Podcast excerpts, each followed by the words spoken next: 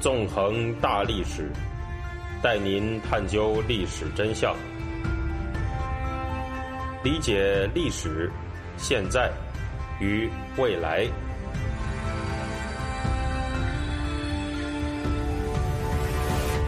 大家好，欢迎大家收听《纵横大历史》，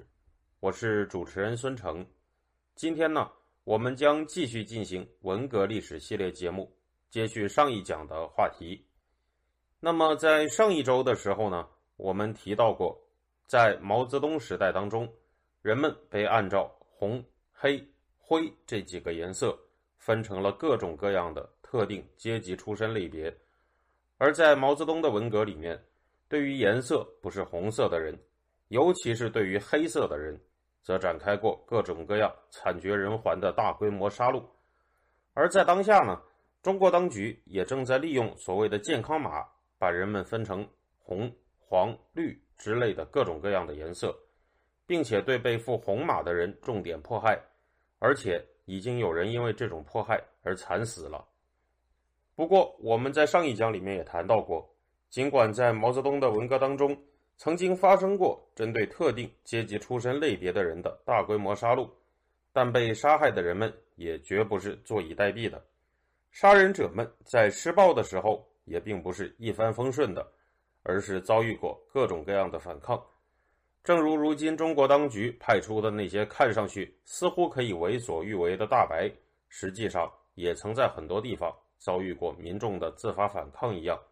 我们还是从一个故事开始说起吧。一九六六年八月二十五日，北京处在一片大屠杀的腥风血雨当中，恐怖的红八月把这座古城浸泡在了血海里。在当局的支持下，由中共官二代组成的老红卫兵们走入许多所谓黑五类、灰五类人士的家里面，制造了一起又一起令人发指的灭门惨案。在广渠门大街一二一号。北京第十五女子中学的红卫兵们，在当地片警和居委会的带领下闯了进去，进行了所谓的抄家活动。他们不但翻箱倒柜、掀开了屋顶，而且对这一家的主人李文波、刘文秀夫妇进行了残酷的殴打，逼迫他们交出所谓的枪支和黄金。作为老实的普通北京市民，他们手头并没有这些东西，更不会有什么枪支。而且呢，按照毛泽东时代的身份颜色划分法，这一家的男主人李文波实际上并不属于被重点屠杀的黑五类，他的成分是小业主，可以说是个灰五类，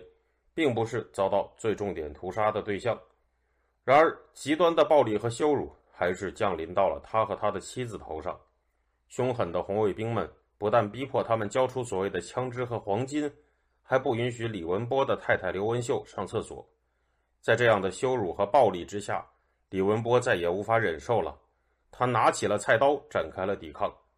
而他这样做的结果，则是使他遭到了更为惨烈的暴力，被红卫兵们给活活的打死了。在世界上的任何一个地方，这样的入室行凶、杀人抢劫，恐怕都是重罪。犯下这种罪行的人，往往会受到法律最为严厉的惩罚。然而呢，在恐怖的红八月当中，由于是非和善恶处在颠倒当中，这样的事情只会有和正常情况完全相反的结果。首先，在李文波血案发生之后，周恩来，也就是所谓的敬爱的周总理，在接见红卫兵的时候，把李文波忍无可忍之下的反抗行动定了性，表示这是反动资本家对红卫兵行凶。在周恩来的亲自下令的情况下，北京市法院。在一九六六年九月十二日，用行凶杀人的罪名，把李文波的妻子刘文秀判了死刑。然而呢，就连真正的行凶者们都曾经表示过，刘文秀并没有进行行凶杀人。在当局惩善扬恶的推动下，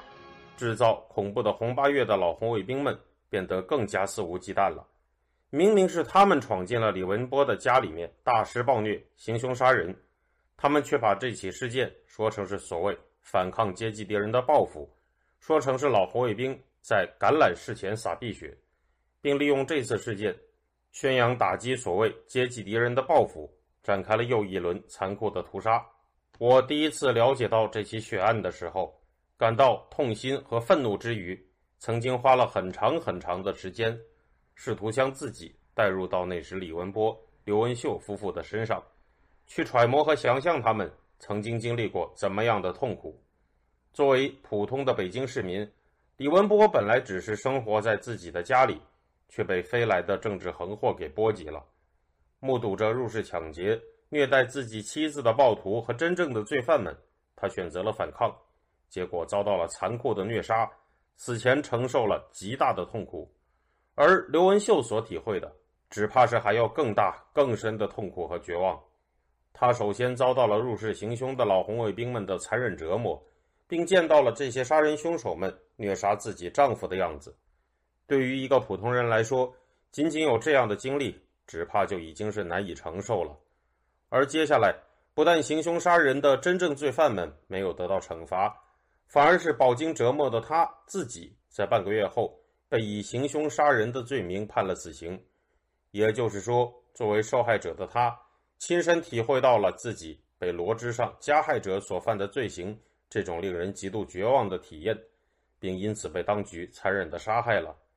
而亲自部署用这种方式杀害他的人，不是别人，正是在中共对民众的政治宣传里面那个有着什么爱民亲切形象的所谓的“人民的好总理”所谓的周总理。对于刘文秀而言，他在死前的半个月里，究竟曾经体会过何等巨大的愤怒、恐惧和绝望感呢？这种绝望感。对于他而言，又究竟冰冷到了怎样的程度呢？他会哭吗？还是因为巨大的绝望而已经无法哭泣了呢？这些东西我们永远都没有办法知道了，因为他已经死去了，而且死前还被冠上了那些加害者们所犯的罪行。至于那些加害者们，则被歌颂成了英雄。无独有偶，中港当局在二零一九年。把奋起抗争的香港市民污蔑成暴徒，把残害民众的警察和黑社会说成是英雄，遵循的正是同样的逻辑。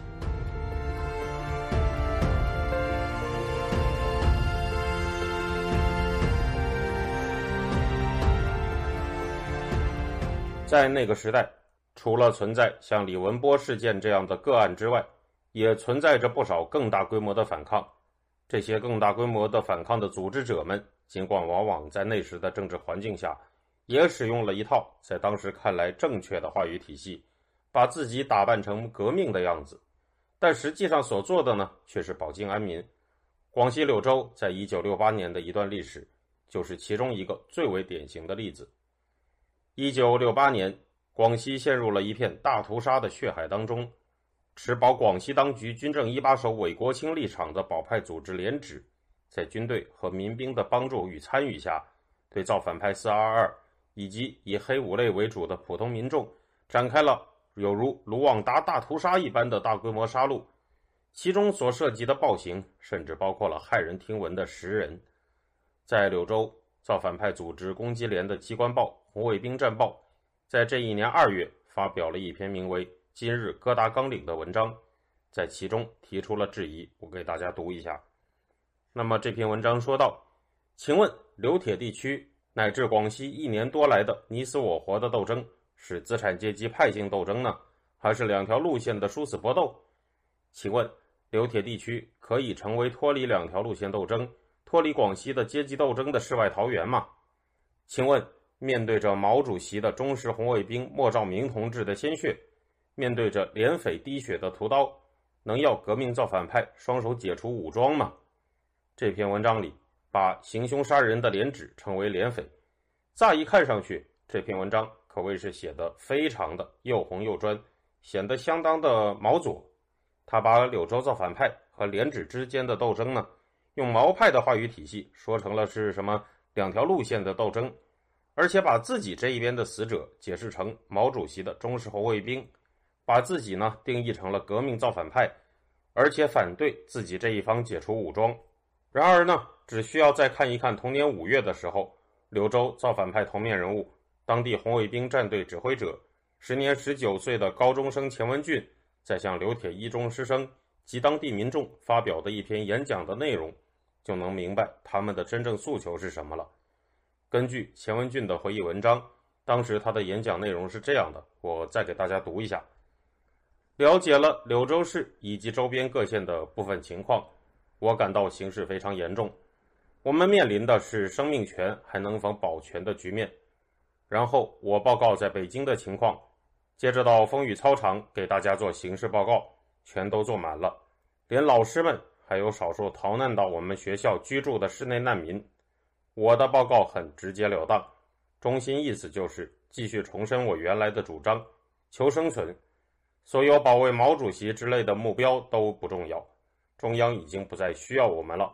弄不好杀灭我们正是毛主席的战略部署。那些所谓北京来电，统统是骗人的精神鸦片，一个字也别相信。现在我们只有抵抗到底。如果被消灭了，那么江青、康生他们就省心了。只有打出一片地盘，使对方消灭我们的企图失败，中央才可能出面解决广西问题。失败是铁定无疑的，没有任何幻想，只能靠我们自己的奋斗，使类似广西各地的那种屠杀最好不要在刘铁发生。钱文俊的回忆文章还透露，当时这些求生存的人们，并不是像他们对外表现的那样对毛泽东毕恭毕敬那样毛左的。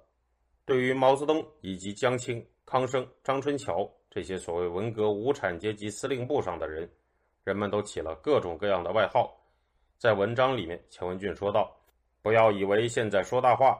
那时我们连战里早就称康生为大党阀，江青被称为戏子，周恩来被称为泥水匠，张春桥被认定是叛徒，甚至当上海的炮打张春桥浪潮被取缔之后，我们学校里流传着这样一个讽刺：最高指示对叛徒也要做阶级分析。有位女生直接提出，毛主席选错了接班人。”只有对毛不敢太放肆，私下的抱怨之外，最不礼貌的称呼就是“老头子”。在这之后的两个月的时间里，柳州造反派在他们的控制的区域里面，庇护了大量为了躲避屠杀而逃进来的难民。他们自己呢，也展开了激烈的抵抗，最终击退了连指在大量民兵支援下的猛烈进攻，使许许多多的人没有遭到被屠杀乃至被人吃掉的。残酷命运。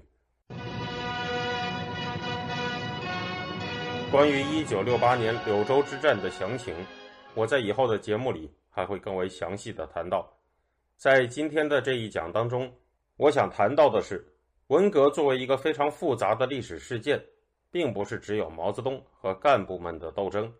以及毛左和保体制五毛之间的斗争。实际上呢？还存在着由大量民众抗暴事件所构成的第三个文革。民众们在文革当中，既不是完全的待宰羔羊，也不是完全的被煽动的狂热群众，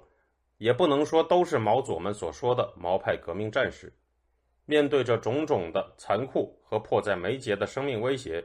许多人并没有放弃抵抗，而是在用各种各样的方式进行着反抗。除了上述所描绘的个体抗暴和集体求生存反抗之外，文革当中还有一类反抗的人，就是那些在当时看上去离经叛道的思想者们。在文革当中，他们被当局看成是异端，往往遭到了极其严重的政治迫害。他们中的很多人充满了勇气，敢于把自己所谓的异端思想变成政治行动，许许多多的人也因此付出了生命的代价。从思想史的角度来说，关注这些思想者的经历和理论，有助于从思想史的脉络看到又一条文革的线索。这些思想上的抗命，也构成了第三个文革的重要一环，并构成了喧嚣狂热的政治运动之下一条暗暗奔涌的细流。而正是这样的细流，最终呢，变成了一股巨大的力量，冲垮了毛泽东的所谓的伟大战略部署。在下周，我们就会把聚光灯放在这些孤独的思想者身上。那么，感谢大家，这周就到这里，我们下个星期再见。